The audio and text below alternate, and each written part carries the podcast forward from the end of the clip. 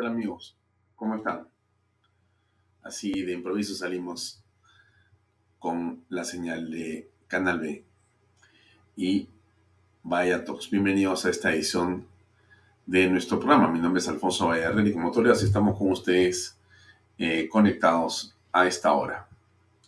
Eh, el tema central de los últimos de las últimas horas ha sido sin duda lo ocurrido anoche con la transmisión de este especial de Panorama. Creo que ese es el centro de toda la discusión y de la conversación. Hoy vamos a conversar con Eric Iriarte, que es un abogado especialista en el tema eh, de derechos eh, de periodismo, derechos humanos, etc. Vamos a tocar ese tema con él unos minutos.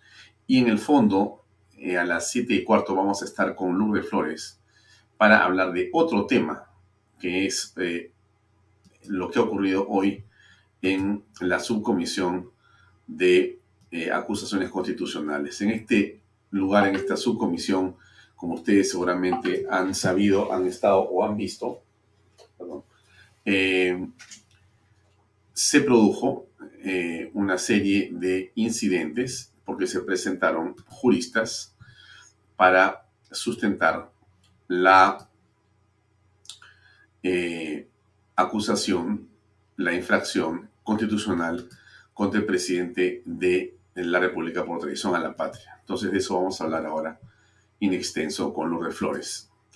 Eh, pero en realidad el tema pasa por esta confesión de Bruno Pacheco. Creo que ese es el centro de la preocupación a esta hora. Por eso déjenme compartir con ustedes eh, algunos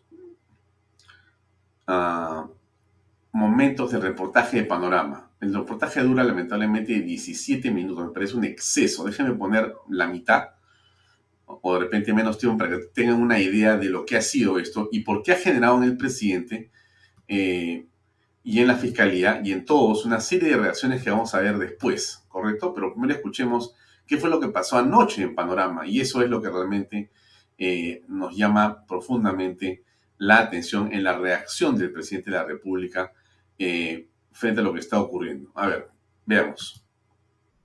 Bruno Pacheco ya empezó a delatar. Uno de los primeros actos que ha relatado, hechos de manera puntual, tienen que ver con lo que serían hasta ahora, por lo menos, dos momentos precisos en los cuales el presidente de la República recibió dinero ilícito, coimas de manera directa. En una, el mismo Pacheco, según su relato, al que Marco Vázquez tuvo acceso en exclusiva, es un momento en el que él personalmente le entregó dinero en un sobre, dinero además producto del nombramiento de un alto funcionario público. El segundo momento es el 18 de octubre y en esa oportunidad la entrega la hace el ex ministro de Transportes Juan Silva, quien cuenta Pacheco llevó la plata en un maletín. El propio Pacheco recibió a Silva. ¿Quién fue? El funcionario nombrado. ¿Quién pagó por ese nombramiento? ¿A quiénes identifica Pacheco como los intermediarios con los niños? Niños que además no son solo de Acción Popular, sino también de Alianza para el Progreso y Juntos por el Perú. Marco Vázquez y Cristian Loaiza con todos los detalles. Las coimas llegaban a Palacio en sobres y en maleta. No quiero terminar sin antes hacer dos pedidos. Hacer una lucha frontal contra la corrupción. Sí, las confesiones del colaborador Bruno Pacheco son un clavo más al ataúd político judicial de su ex jefe. No hubo, no hay persona más cercana al presidente Pedro Castillo que Bruno Pacheco en el gobierno. El presidente es una persona que cierta, tenga cierta confianza conmigo. Solamente te voy a decir que yo soy un hombre que está en campaña política con él. Pues. Cuando una persona está en campaña política con él, no solamente somos personas que vivimos por un tema eh, laboral, si no somos personas que vivimos justamente por una línea y ese aliento nos hace familia.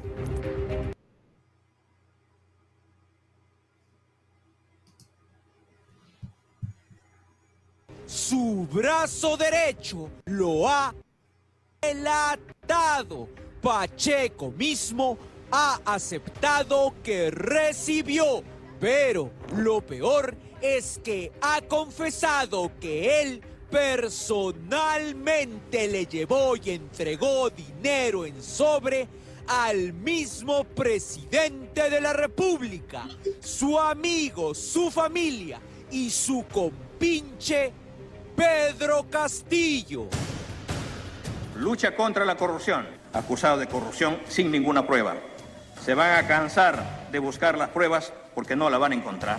Según la declaración de Pacheco, sobre la que Panorama puede deletrear incluso detalles, el presidente Castillo es un vil coimero, un político que, apenas a los tres meses de mandato, ya recibía plata de uno, como ya se informó, de los ascensos policiales. Dos, como usted conocerá en exclusiva, de las obras del Ministerio de Transportes. Y tres, como también conocerá en exclusiva, de los cargos deficientes que él ordenaba nombrar.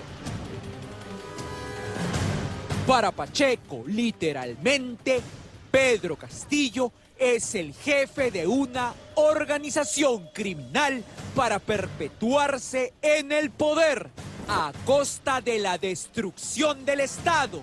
Castillo, por su lado, vive una realidad cínica paralela, donde él es la víctima de este y otros reportajes por no difundir sus inexistentes logros y sí revelar certeramente lo que ya dijo ante la Fiscalía Bruno Pacheco.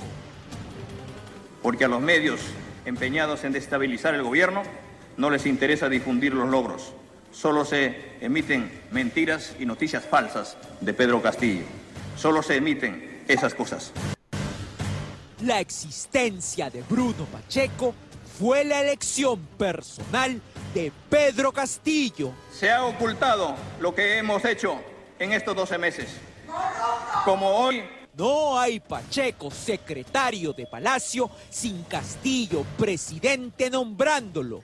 Era su línea, su familia. Si no somos personas que vivimos justamente por una línea y esa línea nos hace familia. Todo lo que delate su compinche arrepentido querría ser ocultado por Castillo. Por eso, técnica vieja del poder, la misión debe ser atacar al emisor. Como he dicho, los medios de comunicación, en su mayoría, se han encargado de que nos mantengamos y de mantenernos desinformados. ¿Qué delató Pacheco? Que el 18 de octubre del 2021, Juan Francisco Silva, ex ministro amado de Transportes y Comunicaciones y hoy prófugo de la justicia, llegó a Palacio de Gobierno portando un maletín.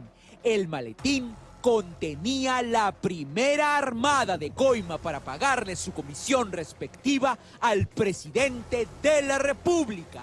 Pacheco se ubica en primera persona en su testimonio entregado al Ministerio Público y señala que él mismo atendió a Silva, que él mismo coordinó su ingreso y asegura que Silva le entregó ese cupo a Pedro Castillo. Los registros de Palacio dicen que, en efecto, Juan Silva, ministro de Transportes, ingresó a una reunión de trabajo con el presidente de la República el 18 de octubre del 2021. La reunión inició a las 12 y 57 del mediodía y duró casi cinco horas, hasta las 5 y 39 de la tarde. Castillo va a decir que Silva entró con varios ministros. Sin embargo, el exministro del MTC prolongó su estadía dos horas más que todos. Pacheco señala esa fecha como el día del maletín de Silva para Pedro Castillo en una declaración que ha dado una tarde de este inicio de semana que termina, de las varias que ya va. Pedro Castillo siempre supo que se termine el juego y se viene la noche con Pacheco hablando. Por eso intentó salir con la pierna en alto el jueves 28. No importa que quienes deberían también informar hayan ocultado e ignoren nuestros logros y se dedican a difamar y a mentir, acusándonos sin ninguna prueba y exigiéndonos en una perversa inversión de los principios elementales del derecho que problemas nuestra y que tenemos que probar nuestra inocencia. ¿Es la única entrega de plata que delata Pacheco? No, hay una más directa que él mismo le entrega a Castillo por el favor de designar un cargo que veremos más adelante, a saber, un sobre con 30 mil soles contantes y sonantes. Primero, debemos entender la gravedad e insostenibilidad del señor presidente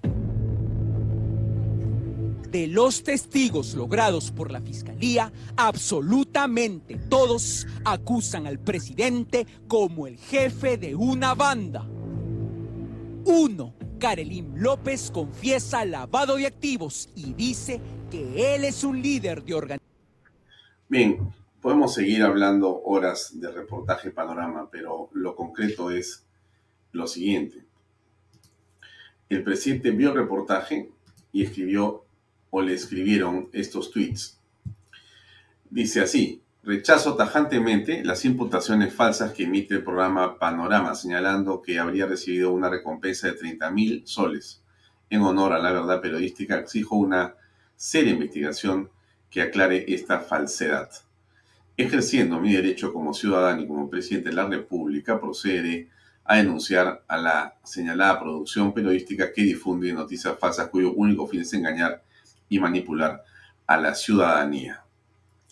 A ver, mm, varias cosas que explicar acá, pero vamos a concentrarnos en lo más importante.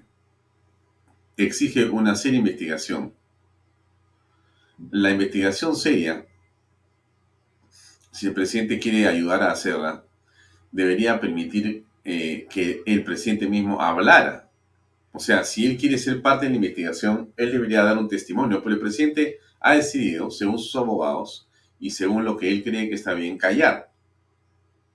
El presidente no habla, sino dice algunas interjecciones cuando está con la prensa, siempre confusa, disparatada, sin ningún tipo de norte, y en general lo que hace es esconderse detrás de una muralla de policías, como ustedes lo han visto siempre. Igual es el caso de lo que pasa con esta denuncia que él pretende colocar a la producción de programa Panorama. Creo que les ponen a ellos en general una medalla de honor sobre el pecho, porque que denuncie un presidente en estas circunstancias me parece realmente ridículo, por decirlo menos. Y la fiscal de la Nación ha dispuesto ampliar la investigación preliminar al presidente de la República por el presunto delito de organización criminal e incorporar como investigados por este delito a Beder Camacho y Eder Vitón. Asimismo, se investiga a Beder Camacho por la presunta comisión del delito de cubrimiento personal en calidad de autor por la fuga de Bruno Pacheco. ¿Mm? Esta ampliación forma parte de la investigación iniciada al mandatario por el presunto delito contra la Administración de Justicia en cubrimiento personal. Están hasta acá. Están hasta el cuello. Así, así está el presidente de la República en este momento. Pero déjenme eh, un pequeño minuto, una conexión que tenemos con el equipo móvil, donde está Alfonso Mato. Esto que estamos apreciando aquí es eh, la Feria Internacional del Libro en vivo. Estamos transmitiendo nosotros con el equipo móvil que tiene Alfonso Bahía Mato. ¿Y por qué es importante? Bueno, porque está acá, eh, vamos a ver, se está presentando el libro que se llama Vicente Ugarte del Pino, jurista, historiador y maestro, escrito por el doctor Fernán Altuve Febres Lores, el popular huevo duro. Y van a comentarlo, ¿quiénes? Francisco Tudela y Raúl Chaname Orbe. Así es, ellos están en este momento eh, en el auditorio de la Feria Internacional del Libro y está este evento en plena, en plena, en pleno desarrollo. Quería comentárselo a ustedes porque yo sé que ustedes también son hinchas como yo de, de Fernán Altuve y a mí, por supuesto, me llena de mucha alegría saber que él está trabajando en este libro que ha terminado, que es insisto, Vicente Duarte del Pino, jurista, historiador y maestro. Así que dejamos el tema ahí. Allá está Alfonso Bayamato, con quien me reúno dentro de un rato más. Eh, y vamos a grabar esto y vamos a transmitirlo completamente mañana con las ponencias de estas personas, de manera que podamos tener la idea completa de qué pasó aquí el día de hoy. Es un libro interesante y son ponencias estupendas que mañana veremos en el blog estelar de Canal B. Bien, continuamos con el programa, que es realmente eh, lo importante el día de hoy. Eh, entonces, bueno, esta situación del presidente de la República, ya no sé en realidad eh, por dónde más tocarla, pero el hecho objetivo es que el presidente está absolutamente acorralado. No sé qué espera para renunciar este hombre, sinceramente. Pero no da la impresión que ni él ni Dina Boluarte van a moverse, pero por nada, ¿no es cierto? Más bien, Dina Boluarte, con eh, bastante, digamos, eh, vamos a llamarlo así, inteligencia, mueve sus fichas para más bien no moverse por nada del poder. Eh, ustedes saben lo que pasó el día sábado o domingo fue. Sábado, domingo, domingo. Acá les recuerdo un poquito de... ¡Fuera! ¡Fuera! ¡Fuera! ¡Fuera! Así reciben a los, del gobierno que hay el hipódromo, a ver casi con independencia. Está arriba, ahí arriba está.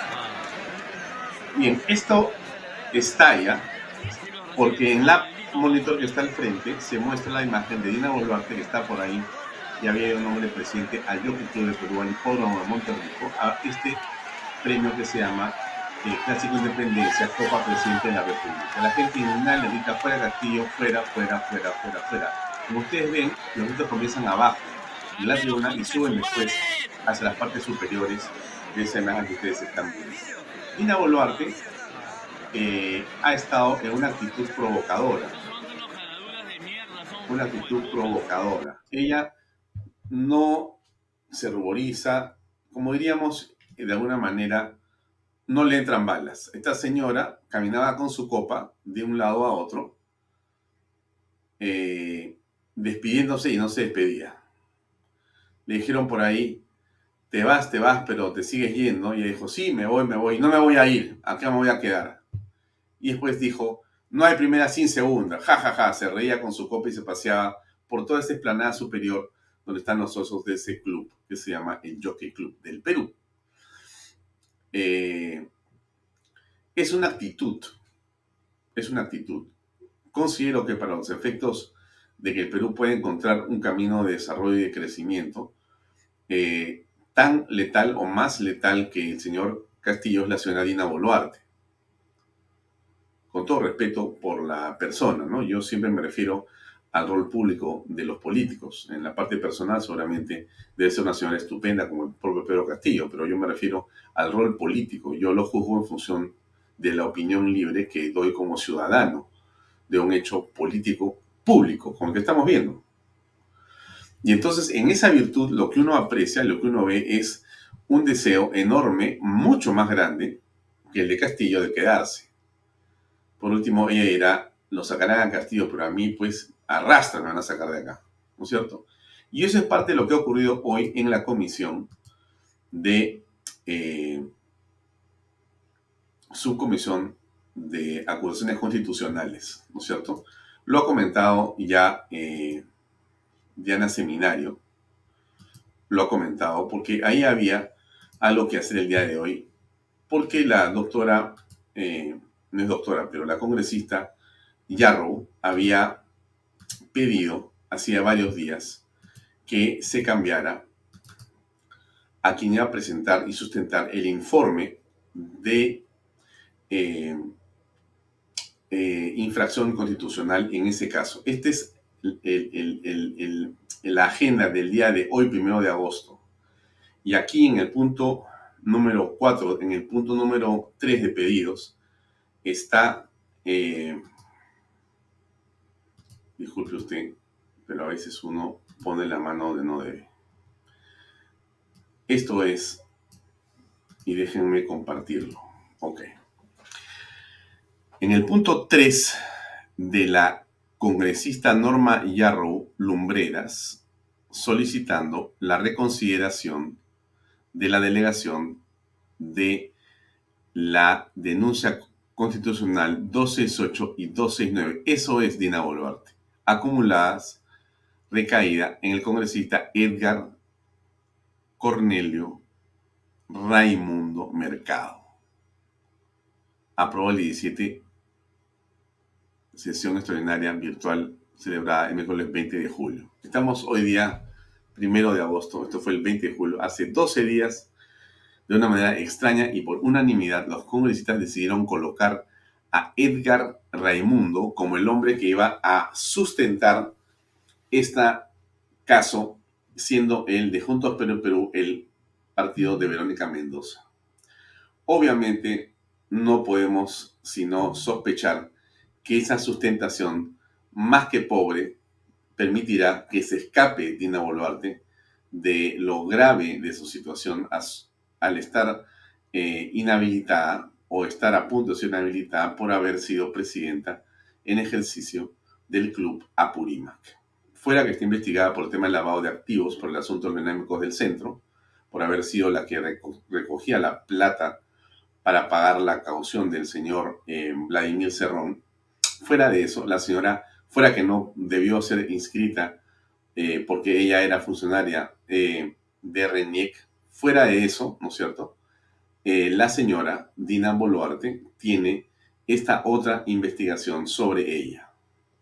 Es una acusación constitucional por una infracción constitucional, una denuncia por un tema, y que quien la debe sustentar para que pase de esta comisión al pleno y siga su procedimiento es el señor ahora Edgar Raimundo. O sea que en las manos de Raimundo, ¿no es cierto?, está la vida política de la señora Pacheco. ¿Se dan ustedes cuenta la importancia que tiene Raimundo? ¿Y ustedes creen que qué va a pasar? Bueno, hoy día hubo una votación. Hoy día hubo una votación. ¿Qué fue lo que pasó en esa votación? Bueno, lo que lamentablemente esperábamos ¿no? o, o, presagiábamos que no queríamos, pero que ocurrió. Nosotros no queríamos que eh, vaya a blindarse. Pero lamentablemente se blindó. Este es el resultado de la votación. Déjenme agrandarlo un poquito. Así se lo puedo enseñar mejor. Eso es.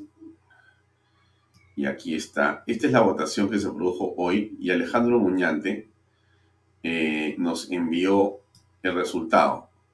Ahí está, se lo enseño, ¿no? Los verdes son los que votaron para que se, para que se cambiara al señor Raimundo. Los rojos, que son los rojos, dijeron que se quede, pero si uno se pregunta por los amarillos, ¿no? Que se abstuvieron, tanto sea como Geri. ¿No? ¿Por qué son importantes ellos? Bueno, porque ellos son de Podemos y de Somos Perú, las dos bancadas de la nueva mesa directiva. ¿Mm? ¿Se acuerda usted cuando hablamos de lo importante que era elegir a una mesa independiente y que la doctora Chaiz era una elección estupenda? ¿Y por qué no queríamos que pase esto con esta lista? Bueno, no, de ninguna manera. Tú estás pensando porque tú eres fan de los celestes, porque tú eres fan de Chaiz, porque, no sé. Bueno, no es así. Lo grave es que lo que ha ocurrido es esto, ¿no? Ha comenzado el blindaje de la señora Dina Boluarte. Ha comenzado hace rato, ¿no? Esto que estamos viendo ahora es básicamente la expresión última de ese blindaje. Eso es lo particularmente peligroso. Mientras eso ocurre, en el otro lado, por supuesto que hoy día el presidente de la República, por supuesto, lanza su acusación y su ataque contra Panorama. ¿No? Vamos a denunciarlo, vamos a decirles, pero vamos a hacer la vida. yo no me imagino cómo un presidente de la República va a usar su poder contra un medio. Eso me parece realmente fantástico. Yo quisiera estar en el lugar de Panorama, porque a mí me gustan mucho esas emociones. Las he vivido yo y son realmente fantásticos, que todo el poder vaya contra ti y que no seas nada más que una pequeña, digamos, eh, canal o medio y te enfrentas a todo el poder de un Estado y le vas a ganar. Porque no cabe duda que al final Rosana Canedo y Panorama van a ganarle de punta a punta a Pedro Castillo Terrones. O sea, no tengo ni siquiera la menor duda del tema. Pero esto es algo absolutamente írrito. Por supuesto, los memes en las redes sociales están por todas partes, ¿no? Usted ha visto, ¿no? Él es el cabecilla, como dice perfectamente eh, la fiscalía. Cristian Mer ha lanzado lo suyo. Y se ve en todas partes la sindicación de Pedro Castillo como la persona que está liderando a este grupo de, lamentablemente, personas sospechosas en su accionar. Esto también se extrapola a otros lugares. Una ex viceministra del Ministerio de Comunicaciones y funcionarios han denunciado que la Sutran sería agencia de empleos. Y podemos continuar en esto que no termina cuando acabar. Norma Yarro ha dicho no solamente que había un plan de blindaje, sino que le han amenazado de muerte a Norma Yarro. O sea, ¿cómo será de poderoso este grupo? ¿No es cierto? Que primero el presidente, que es el acusado de cabecilla, pecha a un programa de televisión eh, alguien de manera extraña amenaza de muerte a la familia y a la congresista Norma Yarro, que es la que está, digamos, proponiendo esa eh, acusación contra la señora Boluarte y la que ha pedido que justamente salga el señor Raimundo de eh, esa posición de sustentación del caso. Y la han amenazado de todas las formas. A esto se suma, por cierto, que Perú está en el último lugar en una encuesta que hace hace unos días sobre si estamos o no en el camino correcto. La gente dice no. Ipsos Global Advisor hace una encuesta y pregunta a 30 países del mundo. Diría que las cosas en su país van en la dirección correcta o van por el camino equivocado. Arabia Saudita 10% creen que está equivocado y 90% sería está correcto.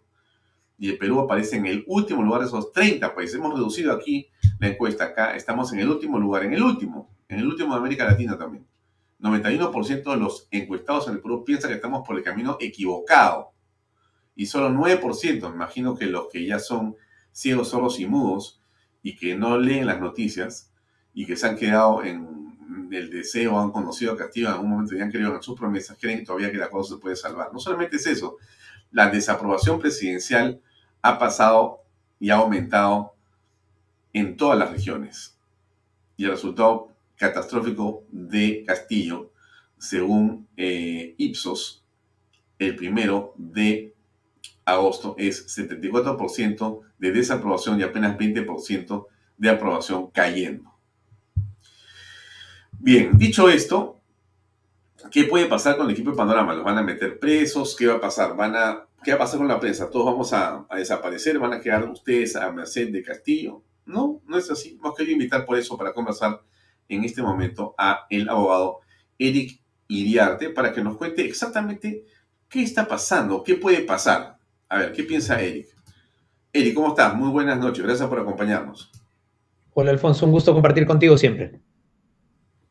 Bueno, el presidente estuvo muy molesto por el reportaje de Panorama, no sabemos si con razón o sin razón, pero él ha dicho, mira, yo eh, no estoy de acuerdo con lo que han dicho, pero además de eso, eh, me la van a pagar y yo los voy a denunciar. Entonces pone ese tweet y dice que él, bueno, va a denunciar la producción periodística, porque es una noticia falsa. Bueno, a ver, ¿qué piensas al respecto? ¿Tienes experiencia en esto y tienes mucho que comentarnos? Por favor. Mira, yo, yo trataría de partir la situación en tres escenarios diferentes. El primero es que el presidente no es una persona cualquiera es una persona que encarna o que representa a, la nación, quien lidera el Estado y quien además es una persona pública. No, es una persona de la farándula, sino que es una persona que es un funcionario público y al cual los temas de transparencia pública y los temas de lucha contra corrupción y de integridad pública y el código de ética de la gestión pública le atañen. Parte de esta reglamentación normativa que existe y de esta representación que tiene es precisamente el cuestionamiento por parte de la sociedad. La prensa, como un elemento que ayuda a que la sociedad vea lo que está ocurriendo, en efecto refleja diversas situaciones que se presentan. que las puede obtener por filtraciones o por investigaciones. En el caso concreto del panorama, lo que ha hecho es mostrar o revelar por una filtración lo que ha dicho Bruno Pacheco, no lo que ha dicho Panorama. Y esto es un primer elemento de diferencia. Entonces, si alguien tendría que acusar de difamación o algo, don Pedro Castillo es a Bruno Pacheco por sus declaraciones, no a Panorama. Un segundo aspecto que hay que entender está ligado a que las personas públicas, las personas que ejercen función pública, los políticos en general, tienen una serie de sentencias de la Corte Interamericana de Derechos Humanos que ha establecido que los niveles de transparencia y por ende los niveles de tolerancia a inmiscuirse en las actividades de suyas, propias, familiares, cercanos o de su vida en general, como pudiera ser la salud de algún eh, presidente, por ejemplo, y más cuando se trata de luchar contra la corrupción, tienen mayor nivel de tolerancia frente a niveles de una persona como de corriente, como tú o como yo, que pudiéramos decir algo. Con lo cual, si por último se siente un poco ardido o preocupado de lo que le puede haber dicho Panorama, su respuesta no puede ser la de voy a demandarlos por noticias falsas. Porque para empezar, en el Perú no hay demandas por noticias falsas. Puede haber demandas por afectación al honor, como difamación, calumnia e injuria. La regulación en el Perú no es enfocada en el tema de fake news o noticias falsas. Si hay un grado de verosimilitud en la noticia, se va a tener que demostrar, o el medio tendrá que demostrarlo o revalidarlo en base a las informaciones que tiene. Mm. Pero no puede el presidente decir, vulnerando además la ley, decir, yo lo voy a, demandar por eh, difundir noticias falsas. Él tiene que demostrar que es falso. No se trata de que el medio debería demostrarlo. Y un tercer aspecto es que en América Latina se ha avanzado muchísimo, sobre todo en el cuestionamiento de la prensa a los, eh, perdón, a, los funcionarios públicos, en especial en una sentencia de la Corte Interamericana específica que se llama Herrera Ulloa versus Costa Rica, donde un presidente, en este caso un funcionario, cuestionó a un medio por publicar información que se había tomado de referencia de otro medio cuando él estaba fuera del país. Finalmente, la Corte Interamericana estableció de que no hay eh, forma de borrar lo dicho, que además deben tener mayores niveles de tolerancia y que además la información, si además es de fuente referenciada, no tiene mucho eh, de dónde asirse. ¿Qué es lo que está detrás de aquí? Es una suerte de ejercicio de poder autocrático, por llamarle ya de alguna manera, en decir, no pueden atentar contra mí, no pueden decirme cosas porque si no yo los voy a demandar. Bueno, lo mismo hizo Correa en, Ecuador en su momento con los diarios que lo cuestionaban, con caricaturas, con noticias similares. Guatemala acaba de sufrir lo mismo, un, equipo de prensa que incluso han allanado su casa por parte de una denuncia de un presidente y otros presidentes que ha ocurrido de la misma manera. Muy bien. Pero eh, lo que ocurre en el fondo es que lo que estamos apreciando acá es un nerviosismo supremo del presidente de la República. Por lo menos esa es la impresión que nos da. Y entonces esto de prosperar lo que termina siendo es eh, un mensaje y una amenaza para todos los que estamos informando.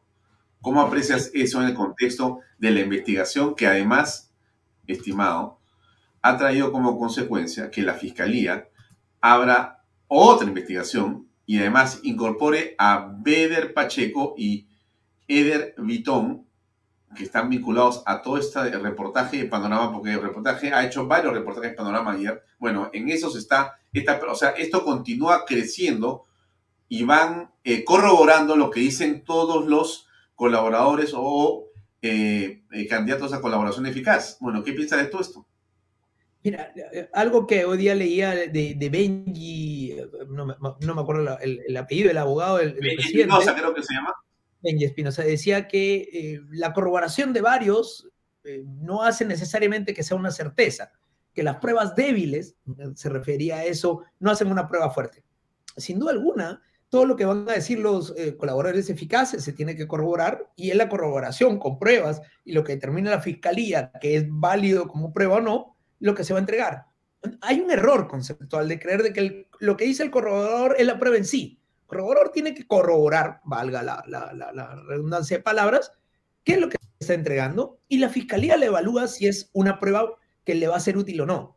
Así que el nerviosismo, como bien lo has mencionado, lo que está mostrando es una cosa muy rara, porque mira, ayer ha salido un reportaje en el cual los hermanos de la primera dama entregaban un préstamo cuando no tienen recursos conocidos, por lo menos eso es lo que sale de la investigación, pero de eso el presidente no dijo nada.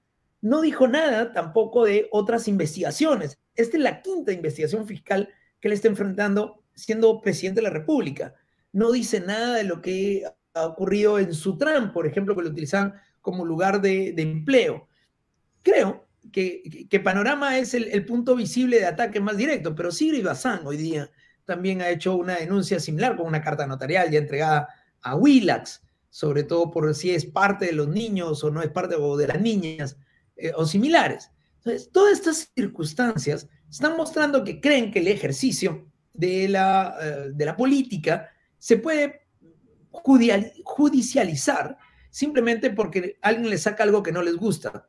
Hoy día además salió una sentencia del Tribunal Constitucional sumamente interesante sobre investigaciones. Era un caso de ojo público que investigaba a una persona que había sido acusada de narcotráfico. Bueno, esta persona que había intentado eliminar la información, lo que dijo el tribunal es, no se puede eliminar información cuando la misma tiene fuente y ha sido corroborada previamente. Lo máximo que va a lograr el presidente es quedar un poco en ridículo, este, intentarlo, es muy probable que lo intente, ver si consigue alguna fiscalía, algún juzgado aliado, pero al final lo único que está haciendo es exponer al Perú a una sentencia de la Corte Interamericana de Derechos Humanos contraria al país. Ahora, eh, ¿qué va a ocurrir desde tu punto de vista con eh, los derechos de los ciudadanos a recibir la información, a informarse, eh, bueno, a compartir los contenidos que hablan de estos temas? ¿Qué deben hacer? te van a estar viendo ahora y van a decir, oye, entonces mejor no le doy like, no miro Canal B, no comparto nada de lo que está eh, en discusión con Castillo, porque de repente los van a demandar, los van a perseguir a los ciudadanos por hacer eso. Creo que lo que va a ocurrir es primero un efecto eh, boomerang. Creo que esto que está haciendo lo que va a generar es que más gente comience a revisar ¿Por qué el presidente se eh, quiere atacar a Panorama en concreto y van a tratar de ver qué es lo que dice Panorama? Van a hacer lo mismo contra otros eh, medios de comunicación que están transmitiendo información y que al final van a ser más vistos porque la gente quiere enterarse de qué se está haciendo. La gente ya no es simplemente un follower o un seguidor ciego, lo que hace es comparar información, validarse e ir investigando además lo que quiere averiguar. Un tercer escenario de lo que se va a presentar es que en efecto pueden comenzar a aparecer regulaciones que eh, censuren o controlen contenido, ya lo presentó además. Claro, ya lo presentó el propio presidente firmado por Aníbal Torres. Claro. O sea, para justamente evitar esto. Para precisamente evitar esto, y lo dijo ayer el abogado del presidente en otro programa, en donde le dijo, no deberían estarse filtrando la información, que esto lo está filtrando la fiscalía. Uno lo tiene que demostrar. Y dos, la filtración la hace la prensa. Parte del ejercicio de la prensa es precisamente encontrar la información. Si los otros no tienen buen mecanismo de protección o tienen buenos informantes, eso es otro problema completamente diferente. Pero lo que no pueden hacer es evitar que la información fluya. Y eso es lo que está ocurriendo en el país. Por más de que lo están intentando con mecanismos normativos, siempre y cuando estos mecanismos no terminen como parte de la agenda legislativa, porque ahí está el otro problema. Congresistas que comienzan a ser investigados también quieren hacer lo mismo que el presidente de cortar a la prensa de, o acallar la voz de aquellos que no comparten o aquellos que los cuestionan o aquellos que lo están supervigilando. Ese tema es un tema fundamental que va a tener que la ciudadanía, los medios de comunicación, dar batalla. ¿Cuál es el peor problema que se pueden enfrentar? Estar divididos, que es mucho lo que ocurre lamentablemente en nuestro país. La falta de institucionalidad, tanto pública como privada, creo que va a ser el principal eh, elemento por el cual Castillo y, y comparsa van a intentarse mover. Eric, eh, se discute si el presidente tenía una relación con el señor Pacheco y otros, eh, digamos, eh, hombres o personas o personajes se le ve hoy. Y acá hay un video de hace unos años donde Eh, es sorprendente lo que vamos a ver. Se lo, te lo quiero enseñar y quiero verlo con los amigos de Bahía Talks en Canal B para que vean quién está hablando y quién está detrás. A ver a quiénes reconocemos. Hoy día está paralizado en todo el Perú y eh, esperamos, eh, tengo, tenemos la responsabilidad el día de hoy nosotros de asumir como dirigencia nos han obligado a las bases a venir a ver de qué manera, en, qué lugares vamos a recibir a nuestras bases, vamos a acampar acá en Lima, vamos a dormir en las calles, vamos a acostarnos sobre periódicos y no nos, no, no, no nos, no, no, no nos, en todo caso, a nosotros no nos preocupan las amenazas. y no representa. no representa y nunca va a representar. ¿Por qué no representa? Porque más de 40 años nosotros hemos estado detrás de ellos, yendo a las luchas. Cuando nosotros hemos abandonado nuestra familia, nuestros hijos, nuestras escuelas, o en las huelgas anteriores, de la noche a la mañana. ¿Dónde están los resultados? ¿Por qué? Porque se iban y vendían nuestra causa. Esto es cuando él actuaba como un eh, sindicalista, ¿no es cierto? Él manejaba los paros de los ah, profesores en el SUTEP y el CONARE. Y atrás está, gracias, mi estimado José Luis Seca, que ve este programa y reconoce a las personas. Uno es Edgar Tello y otro es Pacheco, sus dos alfiles. Muy bien. Y Gladys Polo también dice lo mismo. Edgar Tello junto a, Bruno Pacheco Castillo. Acá están. Uno es congresista, no sé si ha sido ministro de Estado, y otro es el secretario de la presidencia de la República. Entonces, la relación de estas personas con el presidente ha sido de toda la vida antes. No es que esto ha aparecido recién, no es que en realidad eh, Bruno Pacheco es un enemigo del señor eh, Pedro Castillo. El señor eh, Bruno Pacheco es alguien que está relacionado con el señor Pedro Castillo, pero de toda la vida, de toda la vida. Y entonces lo que estamos apreciando ahí, Edgar Tello también está metido en la corrupción, es amigazo de Pacheco y socio de Castillo. Bueno, ok, que a cada uno acá le va a poner el adjetivo que quiera, pero más allá de eso, yo lo que muestro es la relación. Esta, este video es del 2000 2015. 2015, 2016, si no me equivoco. Espérate, la gran huelga fue en el 2016, ¿no es cierto? Sí, pues. La gran huelga manifestaron, ya, ya, este es 2016. Esta huelga es 2016. Estamos hoy en 2022, hace seis años. Estos eran un y mugre. Todos vinculados al magisterio. Todos ahora en el poder. Y vinculados y amarrados hasta las orejas. Bueno, esto también tiene de alguna manera, Eric, eh, un espacio para la reflexión, para la vinculación, para mirar un escenario que en realidad vincula al presidente con estas personas claramente. Mira, eh, siempre se ha escuchado que el poder corrompe y el poder absoluto corrompe absolutamente. Sin embargo, un, viejo autor de, ciencia ficción, Frank Herbert, decía más bien que el poder no corrompe, sino que atrae a personalidades patológicas, es decir, personalidades que quieren ese poder porque tienen una agenda esta agenda que han ido persiguiendo durante años, durante décadas, no es una agenda nueva. Para nosotros probablemente sean personas nuevas dentro del contexto de lo que nos hemos estado moviendo, pero han venido trabajando durante décadas.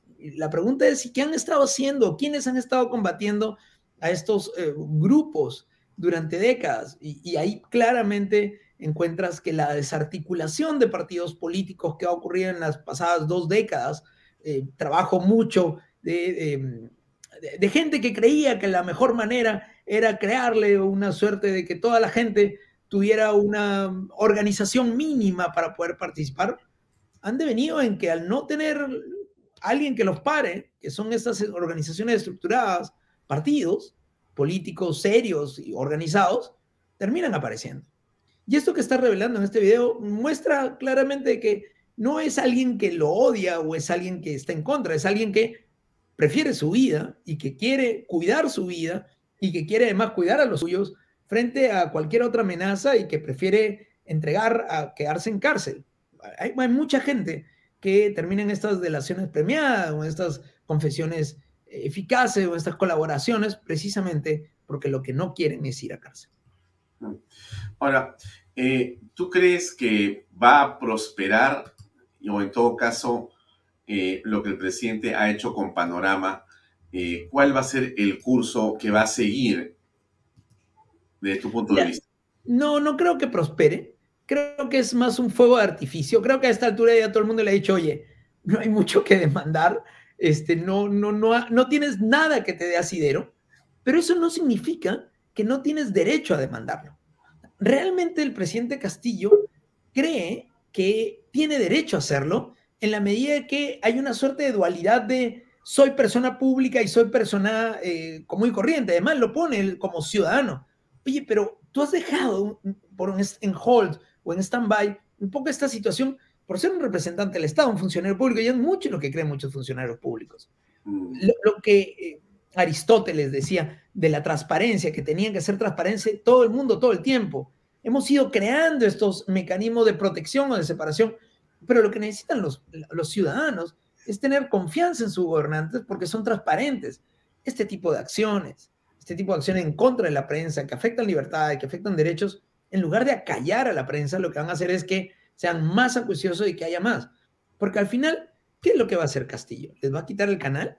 O sea, vamos a estar ya como en Venezuela, en, su época de Chávez o incluso de Maduro, o como Correa, callando periódicos por tiras cómicas eh, y, por historietas que, que ácidamente le cuestionaban.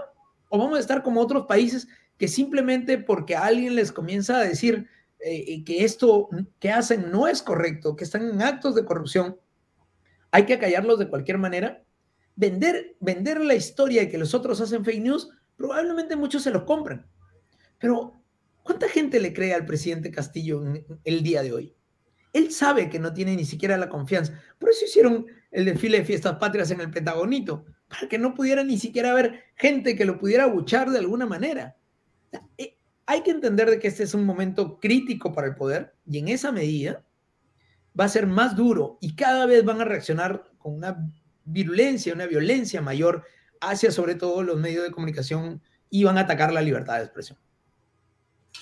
Muy bien, Eric, eh, te agradezco mucho por tu tiempo, gracias por habernos acompañado estos minutos y estamos en contacto en el futuro cercano. Muy amable de tu parte. Siempre un gusto, cuídate un montón. Chao, chao. Gracias, un gran abrazo. Gracias por estar con nosotros.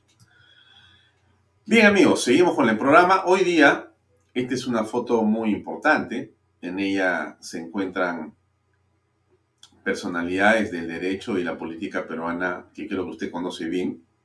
En el lado inferior izquierdo está el, doctor eh, Francisco Tudela. Arriba está Ángel Delgado. Está el, periodista César Viñolo. Está eh, la doctora Lourdes Flores Nano, atenta viendo la pantalla. A su izquierda está el señor Hugo Guerra. Y en la esquina derecha está el señor Fernán Altuve. Todos ellos tienen una eh, ligación muy importante y han estado reunidos hoy en la oficina de la doctora Flores por un evento que ha tenido una importancia singular y que tiene que ver con el mismo tema que estamos conversando acá desde el principio.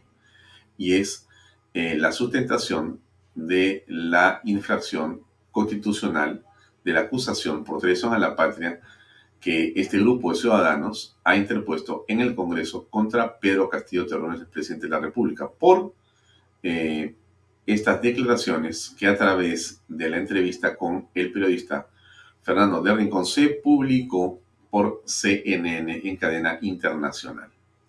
Como ustedes recuerdan, en ese momento Pedro Castillo dijo que él quería darle a Bolivia una salida al, mar y explicó más o menos que esto sería a través de un referéndum o una consulta al pueblo peruano. Bueno, ahí se ha producido una serie de hechos que ya son en realidad indicios claros de una manifiesta actitud delincuencial, así es, de una infracción constitucional enorme del presidente de la República. Como bien lo explicó hoy día todos los presentes, pero quiero rescatar la palabra del doctor Francisco Tudela, eh, este es un delito que tiene ciertas características y por eso hemos invitado a la doctora Lourdes Flores que ha estado también presente en este evento, para que nos explique en qué está esta situación, qué está ocurriendo en el país con respecto de este tema y, por cierto, aprovechamos para conversar con ella sobre la coyuntura política también. Vamos a darle pase a la doctora Flores que está ya con nosotros. Lourdes, buenas noches, ¿cómo estás? Gracias, muy buenas noches, Alfonso, muchísimas gracias. Ah, bueno, la foto ha quedado estupenda, por lo menos la que esta que hemos recibido, y han estado ustedes cerca de tres horas. Hemos seguido a través de Canal B eh, las incidencias de esta presentación y bueno, ha habido una serie de preguntas de los congresistas, un poco de desorden por momentos, pero en fin, quisiera conocer tu conclusión de esta reunión, cuál es el estado en que se encuentra este hecho.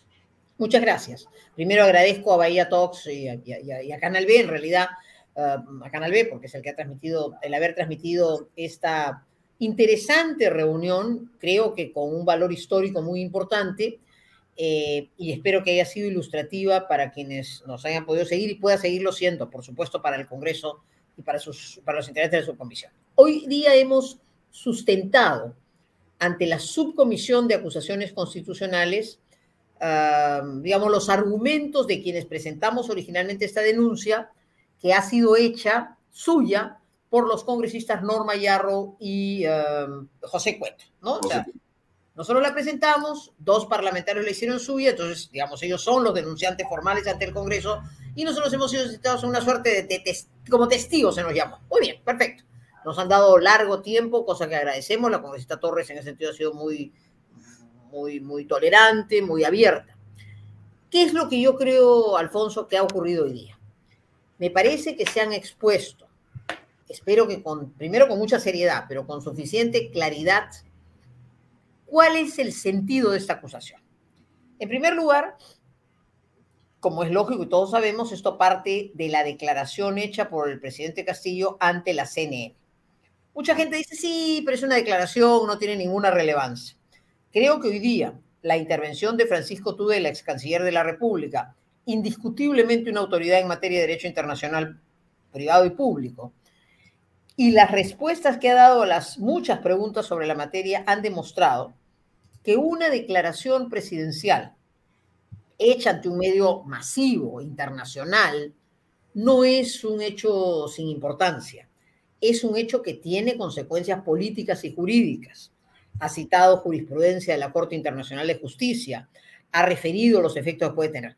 No estamos diciendo que con eso se haya entregado el mar a Bolivia, pero se ha creado un innecesario riesgo, máxime si el presidente de la Cámara de Diputados de Bolivia responde con un tuit estas palabras del presidente Castillo y dice, agradecemos o celebramos o saludamos la predisposición, ¿no es cierto?, del gobierno del Perú o del presidente Castillo de, hacer una consulta para eventualmente dar el mar a Bolivia. Entonces, no en, es... en ese momento se produce realmente la ligazón y el peligro. O sea, si no hubiera habido una respuesta, podría continuar, digamos, el debate, pero habría, digamos, eh, como una frase lanzada, que aun siendo lanzada, tiene una trascendencia porque queda abierta. Exactamente. Pero cuando se produce la respuesta, entonces se produce una ligazón. Ya hay, ya hay allí, porque no es cualquiera que la ha comentado, es el presidente de la República del Perú, en un medio, su pensamiento, es que la política está diciendo algo y está siendo correspondido por el otro país. Ahí se produce un hecho. Así es. Y, se han citado este caso de Burkina Faso. El presidente trató de decir en su momento, eh, es un caso de un conflicto entre Mali y Burkina Faso, dos países africanos, y el presidente no, fue, fue una declaración media jocosa. No, no, señor, eso tiene relevancia jurídica. O la tuvo para el presidente francés, Giscard d'Estaing, cuando, cuando dijo, ah, no voy a hacer más, más ah, ensayos nucleares sino en el subsuelo. Eso le permitió a Australia y a Nueva Zelanda ganar el caso. En fin, pero hemos dicho una cosa muy importante. ¿Cuál es la importancia de esto? Que el Congreso cierre el tema. Porque como se ha expuesto también, tanto, ese fue Ángel Delgado, por más de 100 años el Perú ha ido cerrando sus fronteras. El último esfuerzo fue el de la em, limitación, el límite marítimo con Chile, el, fallo de la, de la Corte Internacional de la Haya. Entonces no tiene sentido que habiéndonos esforzado durante 100 años en cerrar nuestras fronteras, una irresponsable declaración que tiene efectos jurídicos y políticos deje abierta una huella, un riesgo, un problema que no existía. Eso lo tiene que cerrar el Congreso.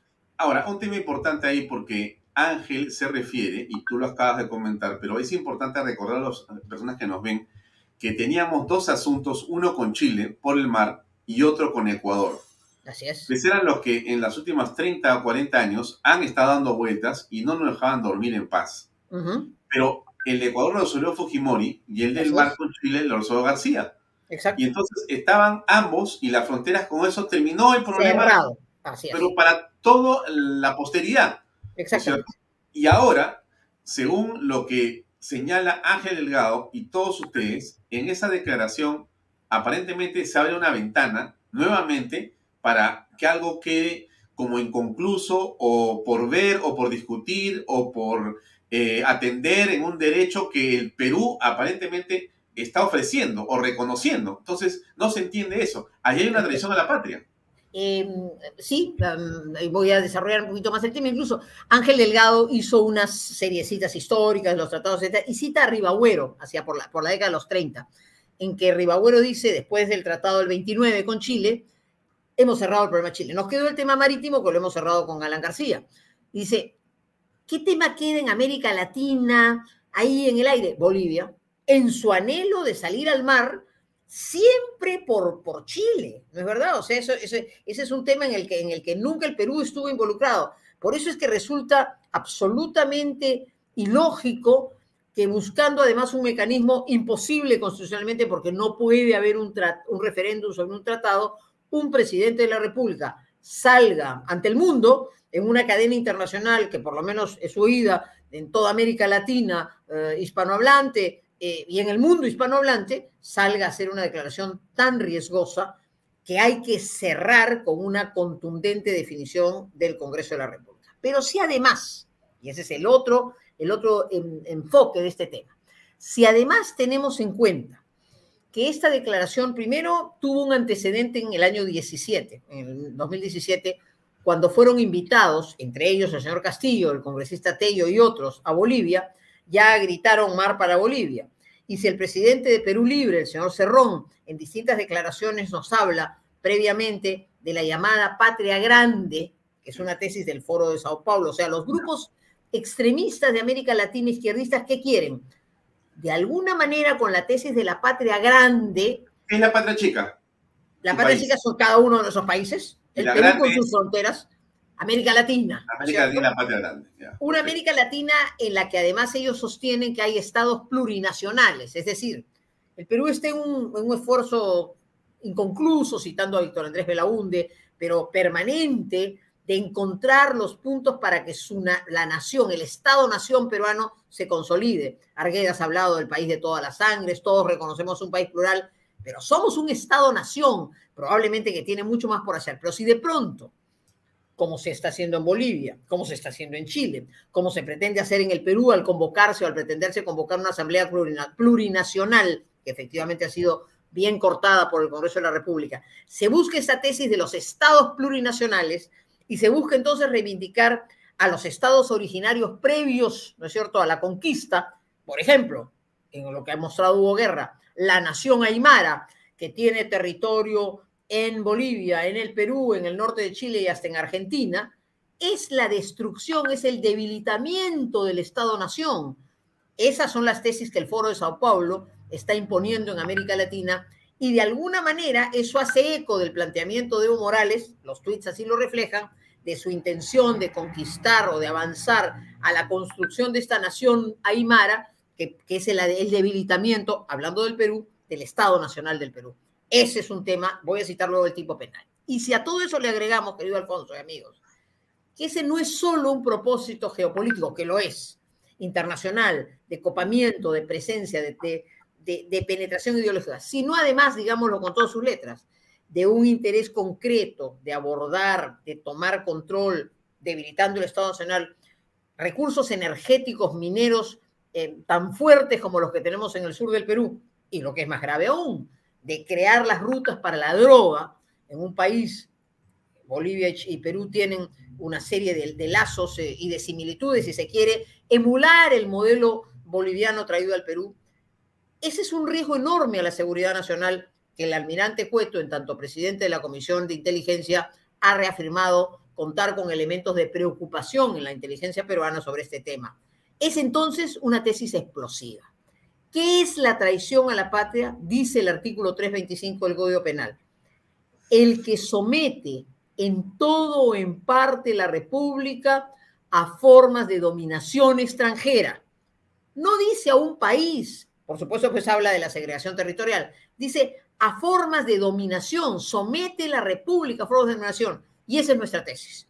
La bárbara declaración que tiene consecuencias en el mundo internacional, en el derecho internacional, que son controlables, por supuesto. Lo más probable es que si nos plantearan una demanda absurda, la ganaríamos, pero ese no es el tema. ¿Por qué un gobernante no tiene el tino, la serenidad, la visión histórica, la visión nacional de abrir un capítulo conflictivo que es coincidente con una tesis de penetración del Grupo de Sao Paulo en América Latina en diversos países y que pretende además el copamiento, la absorción y el dominio sobre recursos naturales fundamentales en el sur del país y también, como está ocurriendo con el cártel de los soles en Venezuela, como se está haciendo en el Chapare, como podría hacerse con la droga en el Perú, financiarse y convivir con el narcotráfico. Esa es la tesis central que estamos desarrollando, espero que de manera más integral, para que no se diga con simpleza, mirando hacia otro lado, miren, pues una declaración sin importancia. Y le hemos pedido al Congreso peruano que cumpla su deber de habilitar la posibilidad de un juzgamiento en el Poder Judicial, de ponerle freno definitivamente a cualquier riesgo y tercero, de ponerse a la vanguardia, de hacer lo que no ha hecho el Parlamento chileno, lo que no ha hecho el Parlamento boliviano y de decir el Grupo de Puebla, el Foro de Sao Paulo encuentra una resistencia política clarísima en un Parlamento que defiende los intereses nacionales. Esa es la importancia de la, acusación que hoy día hemos sustentado. Ya, ahora, la pregunta que viene a continuación es obvio, pues, ¿no? Interesante la propuesta, brillantes todos los ponentes, eh, muy educativo y muy pedagógico eh, realmente eh, lo que hemos transmitido, lo que han visto las personas. Creo que ha sido una clase de derecho internacional y de nacionalismo y con cueto de por medio inclusive ha sido mucho más solemne el hecho, ¿no? De que estén, caramba, con un marino hijo de Grau, ¿no? Que te cuenta exactamente las cosas como deben ser y el peligro que estamos enfrentando. El tema político, entonces, dejemos el tema jurídico ahí y el tema sustentado y, que se ha sustentado y pasemos a la escena política. ¿Qué significa esto, Lourdes? ¿Qué efecto tiene esto, Lourdes? Y si alcanza o no alcanza a la tesis que durante semanas, mejor dicho, 12 meses, se viene sosteniendo por parte cada vez de, de una población que crecientemente está desilusionada.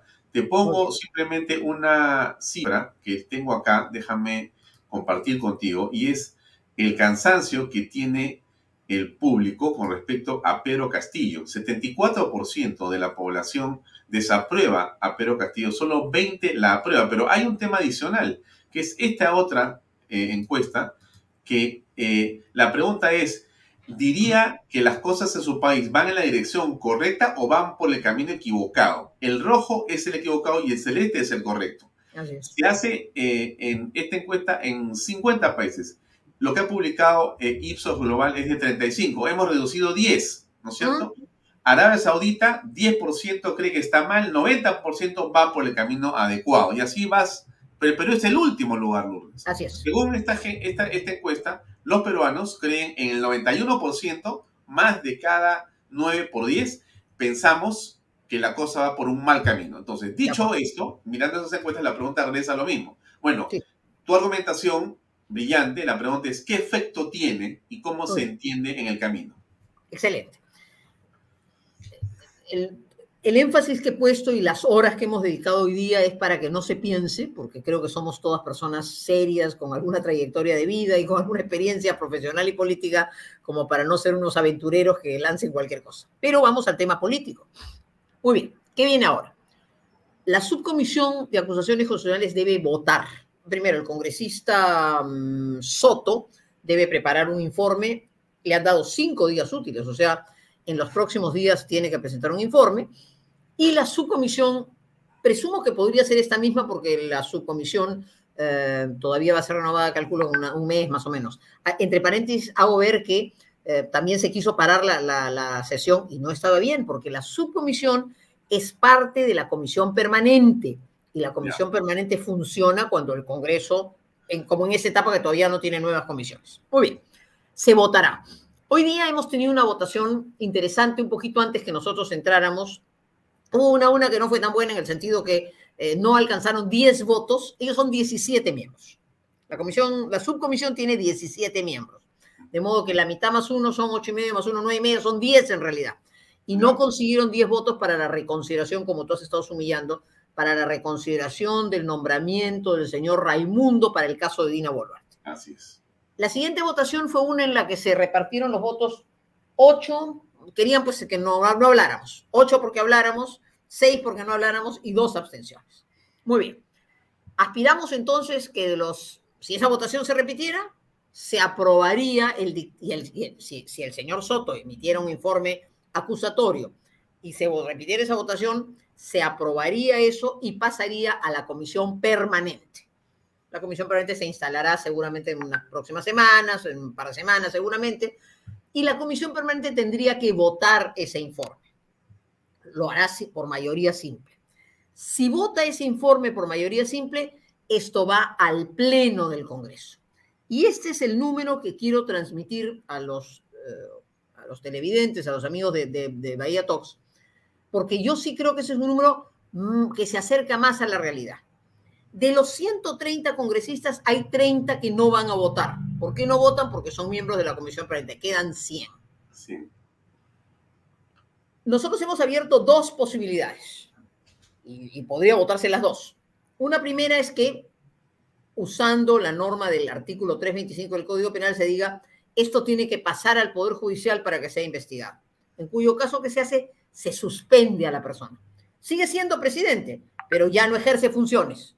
Para eso necesitamos 51 votos, 51 votos de 100. O sea, los que están en la comisión permanente no votan, pero es un número que se aproxima más al realismo. Si se considerara que hay una infracción constitucional y se le quiere inhabilitar y destituir, se necesitaría 66 votos, siempre de 100. Es un poquito más. Cualquiera de las dos alternativas resulta, la primera sobre todo, resultan más viables que los difíciles 87 votos sobre 130.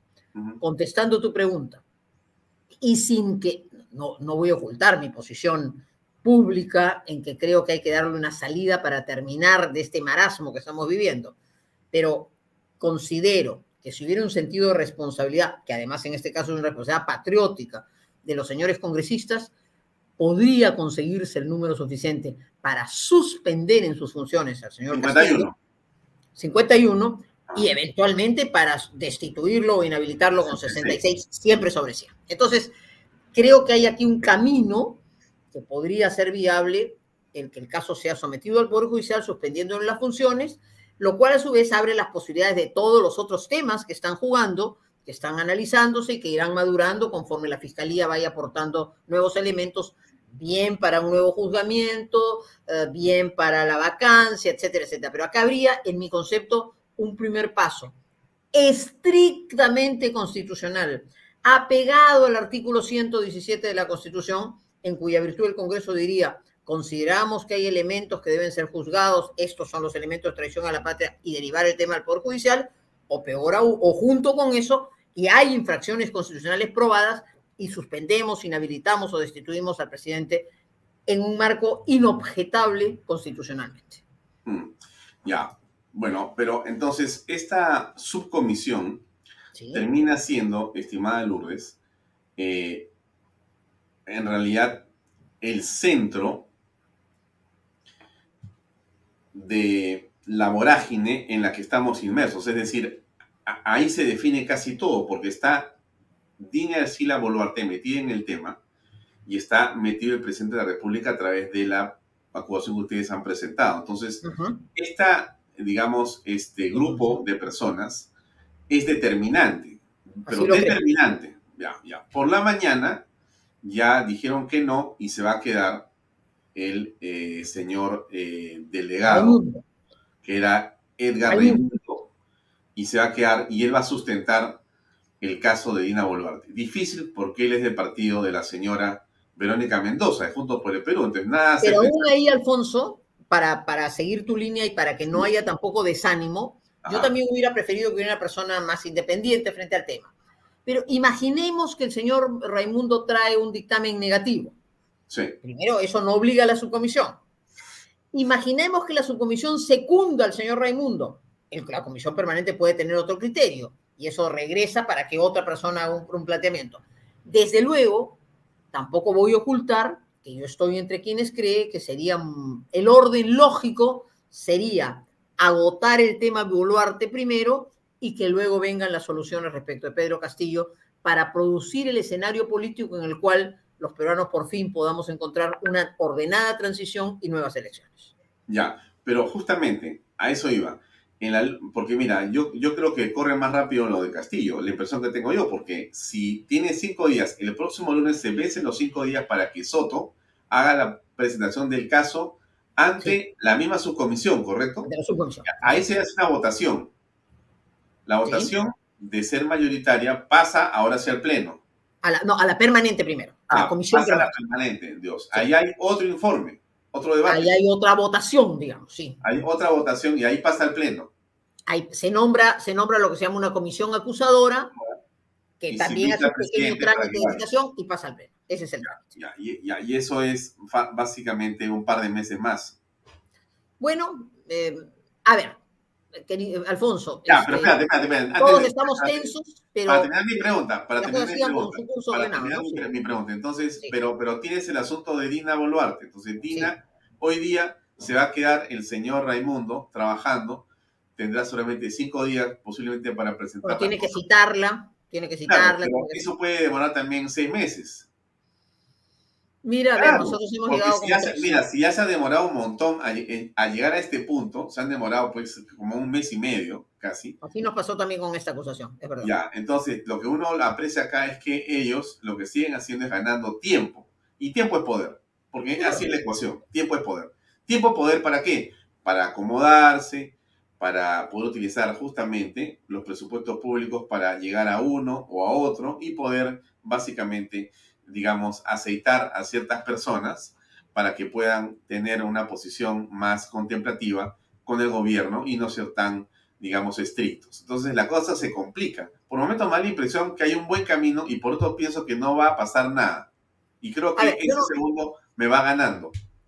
Yo no quiero ser, a ver, cuando uno, y yo creo que ese es el espíritu con el que tenemos que ir en esta, en esta tarea. Yo sé que todos estamos cansados sé que todos nos desanimamos porque vemos que hay trabas, pero yo reitero, y creo que en eso coincidimos, Alfonso, y espero que los que me están escuchando también, que no hay otro camino, por lo menos que yo defienda y en el que yo crea, que no sea eh, un camino constitucional, democrático. Y sé que hay otros intereses. La señora Blanca Álvarez dice, claro, los caballeros y comunistas siguen avanzando. Es verdad, amigos, yo sé que eso es así. No perdamos el paso. Eh, tenemos que seguir perseverando en el camino. El cronograma, lo primero que tenemos que exigir, creo que ese es, creo que es el punto, tenemos que exigir que haya voluntad política, porque en la medida en que hay una voluntad política, se siguen los caminos y se ordena un cronograma. O sea, finalmente, ¿qué resultado es el mejor? El que tenga los votos. ¿Quién sabe si de acá a las próximas semanas efectivamente la señora fiscal de la Nación, yo decía hace unos días en un programa radial, ordena, o sea, no digo que tenga la fotografía, pero, pero tiene un cúmulo y ordena, eso no va a mover un poquito más de votos para ir a la vacancia, puede ser que eso termine avanzando, pero si no, tenemos que seguir presionando, primero para que haya voluntad política, decisión de encaminar el país hacia una solución. Y yo creo que el orden lógico es efectivamente primero resolver la situación de Dina Boluarte y luego entrar por alguno de los caminos entre los que estamos hablando. E, ese es, ese es exactamente el, el, tema, que, el, orden que yo creo. Esto lo encontré por ahí y lo comparto. el almirante Montoya me parece que ha, resumido eso.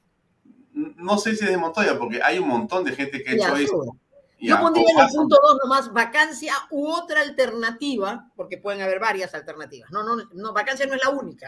Hoy día estamos hablando de una posible alternativa. ¿no? Claro, dice, agenda para salvar al Perú. Dice, uno, inhabilitar a Dina Boluarte. Yo veo ahí tres meses por lo menos y creo que Dina Boluarte es bastante más hábil que Pedro Castillo y sabe manejar mejor el presupuesto prácticamente interminable e inagotable que tiene el Ministerio de la inclusión social. Pero bueno, dos, vacancia o lo que sea con Pedro Castillo.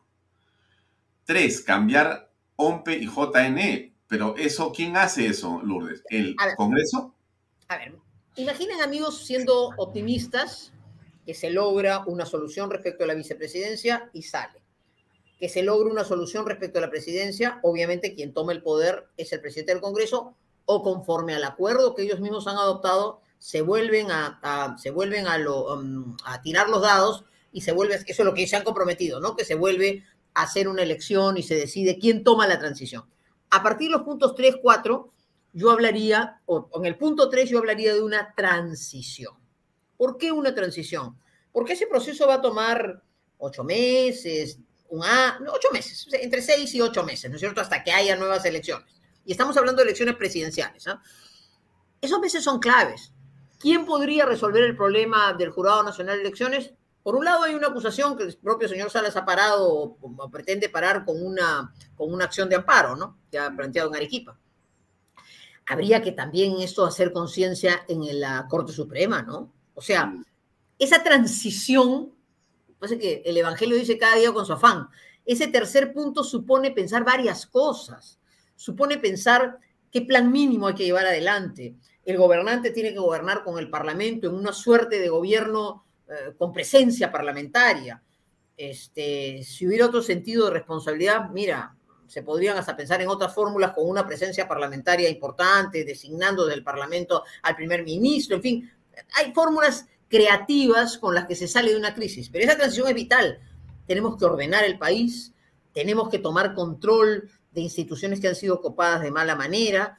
Hay una labor para las Fuerzas Armadas y Policiales de nuestro país y para la inteligencia que son fundamentales para llegar a unas elecciones limpias.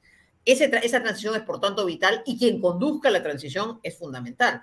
Eh, yo quiero pensar que los parlamentarios han elegido a la señora Camones eh, en, esa circunstancia y que hace ella muy bien, ya ganó las elecciones en conducir el Parlamento, eventualmente podría, llegado a esa circunstancia, pensarse en otra carta para poder conducir el Poder Ejecutivo en un escenario distinto, de distensión, de búsqueda de soluciones.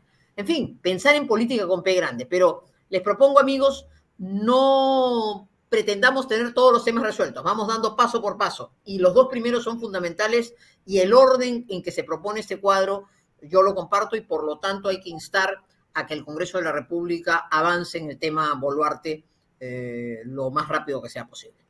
Mm. No quiero avanzar en otras soluciones. Si estuviéramos en otro momento político, histórico, se podría pensar en otras fórmulas de transición, pero a mí me parece que pensar como algunos están, como algunos sectores están impulsando simplemente en que se vaya Castillo y entramos con Boluarte, me parece que no es serio ni están pensando realmente en una transición para el Perú. En otras circunstancias se podrían pensar en fórmulas diferentes, pero yo creo que esas no son las deseables hoy día para el país.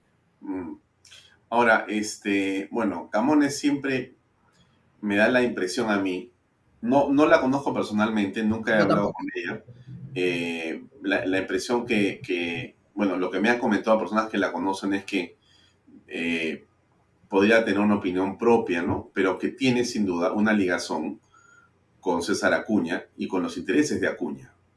Es del partido de Acuña y está ahí, ¿no? Y también, evidentemente, eh, tiene pues esa dependencia, ¿no? Porque Acuña tiene un partido político bastante complejo, por decirlo de alguna manera, ¿no? Entonces, esa relación con la política de él es una relación en fin, es un acuñismo que es una manera difícil de, entender la política. Entonces, en esa circunstancia no se sabe qué puede pasar exactamente, pero avancemos un poco más porque la fiscal de la Nación termina estando muy a la altura de las circunstancias. Yo estoy eh, gratamente sorprendido por la manera como la señora Patricia Benavides viene trabajando en las últimas semanas de una forma tal que a mí por lo menos me da muchísimo optimismo verla y me hace tener fe en la justicia en el Perú y en el Perú mismo. Fíjate, ha dado dos o tres discursos muy chiquitos, pero ha bastado con sus decisiones para que tú te des cuenta que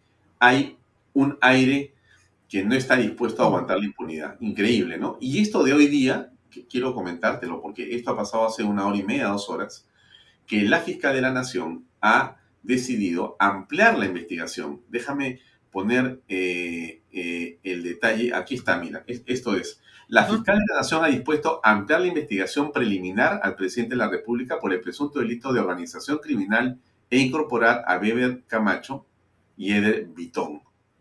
O sea, amplía, ¿no? Eh, y ahí está, eh, o sea, ella continúa avanzando, ¿no es cierto? Ella corrobora, ¿no? Se conoce por cierto menos lo que está pasando, el presidente sale a despotricar, dice, voy a ir contra la prensa, dispara un par de tweets ayer diciendo, lo voy a denunciar, a Panorama lo voy a, si es posible, encarcelar. Bueno, este escenario, ¿qué te parece? Lo que ha pasado ayer en Panorama seguramente lo has visto, pero el efecto de lo que ha, ha, ocurrido con Panorama es, bueno, devastador. El presidente ha salido con todo dicho yo, como ciudadano, como presidente, te la tengo jurada, vas a ver Panorama. Y acá la, y la, y la eh, fiscal sale con esta, esta solución que nos hace decir, wow, acá hay una lucha enorme, ¿no? Entonces, ¿cómo ves tú la cosa? A la señora fiscal de la Nación hay que defenderla, cuidarla, en el buen sentido de la palabra, de dejarla que actúe eh, con el peso que le da su función. Eh, creo que ha nombrado además como coordinadora del equipo investigador a una estupenda fiscal. Yo no veo profesionalmente temas penales, pero tuve la oportunidad por un par de defensas civiles de conocer la actuación de la doctora Marita Barreto, uno en el caso Orellana y otro en casos de estas organizaciones equivalentes a Orellana y la verdad es que me sorprendió en ese momento, repito, no siendo penalista, su, su prolijidad, su cuidado. O sea, creo que estamos en muy buenas manos, trabajo muy profesional. Y me parece que estamos en un trabajo profesional, que no es un trabajo alaraquiento, que no es un trabajo de, de, figuretismo, es un trabajo que va fijando las cosas. ¿Cuál es el gran rol que puede jugar la Fiscalía de la Nación y el equipo encargado en este momento? Todos vamos tomando conocimiento de elementos sueltos, ¿no es cierto? La declaración de uno, lo que se filtra aquí, lo que se filtra allá. Lo que puede la fiscalía construir es la base del caso, o sea, engarzar los elementos. Claro, uno a veces escucha y el parlamentario está esperando la foto, ¿no es cierto? Nos hemos quedado con la imagen de los Vladivideos, ¿no es cierto? Queremos ver el video repartiendo el billete. No sé si eso exista, o la voz diciendo acá está el dinero, pero si hay una conjunción de elementos, si hay un caso armado con declaraciones que se, que se, que se digamos, una, una va confirmando la otra, y la fiscal de la Nación le presenta en un tiempo relativamente corto, dentro de este calendario, que, no es mañana, amigos, no es mañana, pero en, en las próximas eh, semanas, meses, pongamos, tampoco son tres años, en el periodo corto, la fiscalía ordena esos temas, eso puede traer varios efectos. Puede convencer a los 87 votos para votar por la vacancia, si lográramos por otra vía, por ejemplo, esta suspensión puede facilitar la labor de la Fiscalía, ya no teniendo en el poder a quien lo, ejerce hoy día y tiene todos los mecanismos de manejo del poder, en fin, puede crearse un escenario, puede hasta seguirse las tesis que algunos eh, están comenzando a recomendar, y es que aún en una etapa de investigación preliminar pueden haber ciertas medidas invocando la Convención de Naciones Unidas sobre Corrupción, en fin, creo que se abre una serie de escenarios Y por tanto, el, el, la respuesta a tu pregunta es, la Fiscalía de la Nación tiene un peso importantísimo en este momento. No hagamos show, no mm, exijamos ni precipitemos que esa tarea se haga pública, al contrario, que se acopien los elementos para que en un, una sola presentación el Congreso sienta que no puede pues, seguir poniéndose de perfil o peor aún ocultando. Yo creo que ese es el gran valor de la investigación que está en marcha. Mm. Ahora, para terminar, un hecho que podría parecer eh, frugal o, digamos, eh, anecdótico, pero yo estuve presente en eh, el escenario del Jockey Club el día domingo, o sábado, perdón, y me gané con todo lo que estaba pasando. Yo también. Un video, ah, te veas, tú también ahí. Ya. Una mesita por ahí. No subí a la tribuna. Ah, ya, ya, yo no te he visto, yo estaba en una mesita por ahí también.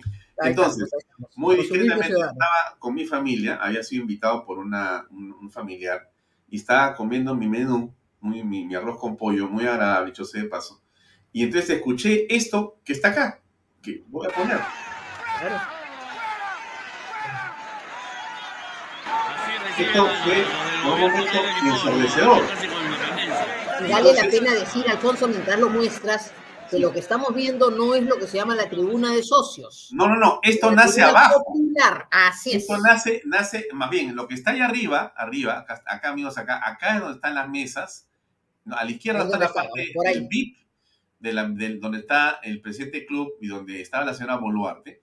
Y al lado derecho, esta es una esplanada larga acá, donde están las mesas como especie de andenería y ahí están los esos sentados mirando las carreras. Pero esta zona que es la popular, aquí no pagas nada por entrar, acá entras. Así es. Así Y aquí nace el tema, porque la gente ve a la señora en una pantalla gigante, al la Boluarte, y saltan todos en, esta, en esto que estamos apreciando acá. Eso es algo, ¿qué, qué significa para ti este efecto o este tema políticamente? Significa, reconozco que es Lima, reconozco que es un sector mesocrático, pero efectivamente el ruido fue ensordecedor y el grito de que se vaya, que se vaya, es una expresión de una ciudadanía que es consciente que no se trata de sale Castillo y entra Boluarte. Hay un clamor porque comencemos de nuevo la tarea, que resolvamos el problema del Poder Ejecutivo después de un año de nefasta intervención, de riesgos enormes, y por lo tanto yo creo que es una expresión de Lima, lo reconozco, pero de sectores que no son, digamos, sectores mesocráticos de nuestra sociedad, pero que viene acompañando muchas voces en muchos lugares que cada día se suman más al clamor de cambio. Razón por la cual esta es una hora de no bajar la guardia, de continuar en la lucha. Ya sabemos, por supuesto, que el discurso del 28 de julio no ha cambiado en nada el escenario, sino ha agudizado esta sensación de frustración que vivimos. Creo que esta expresión del viernes pasado eh, en un lugar como es el Hipódromo de Lima, es la sensación que nos revela que la señora Boluarte no es la solución. El Perú necesita salir del Ejecutivo actual, construir una transición encontrando a la persona idónea para esa transición, que no necesariamente es el próximo presidente de la República, esa transición necesita unas características especiales de convocatoria, tiene que nacer el Congreso desde luego, de convocatoria, de capacidad de diálogo, de, de, deshacer cosas que están mal hechas y luego democráticamente ir a las elecciones con la libertad que tiene que nacer de las urnas, habiendo resuelto, entre otros, por supuesto, el tema del sistema electoral. Así que yo te diría que esas voces que también escuché, como, como, como, como tú lo comentas, sentadita en mi mesa, este, son la evidencia que la señora Bolarte no es la solución al problema. Me permití decirle el otro día a Monseñor eh, Castillo, le dije, me pareció muy bien su invocación a, San Martín, en el sentido de la renuncia, el desprendimiento. Ahora, me imagino que usted no piensa que Boluarte es Bolívar, ¿no?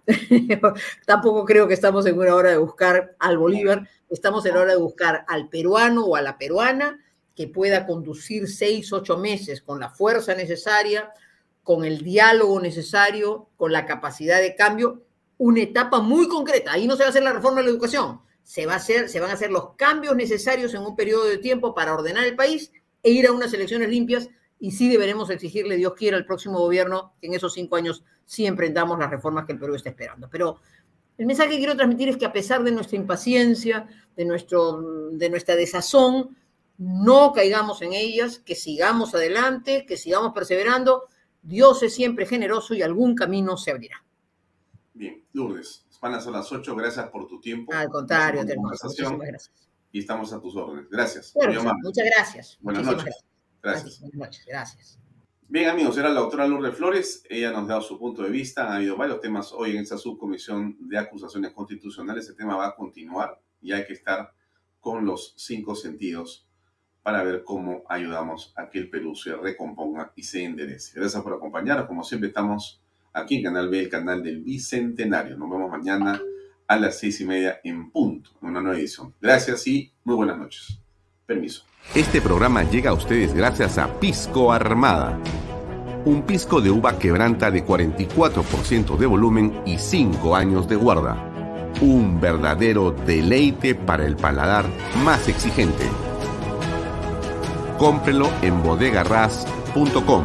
Y recuerde, tomar bebidas alcohólicas en exceso es dañino. PBM Plus, alimento para adultos con HMB. Proteínas, vitaminas y minerales con HMB. Vainilla y chocolate. que ayuda a mantener la fuerza de los músculos. Visita pbmplus.pe y síguenos en Facebook como pbmplus y en Instagram como arroba pbmplus.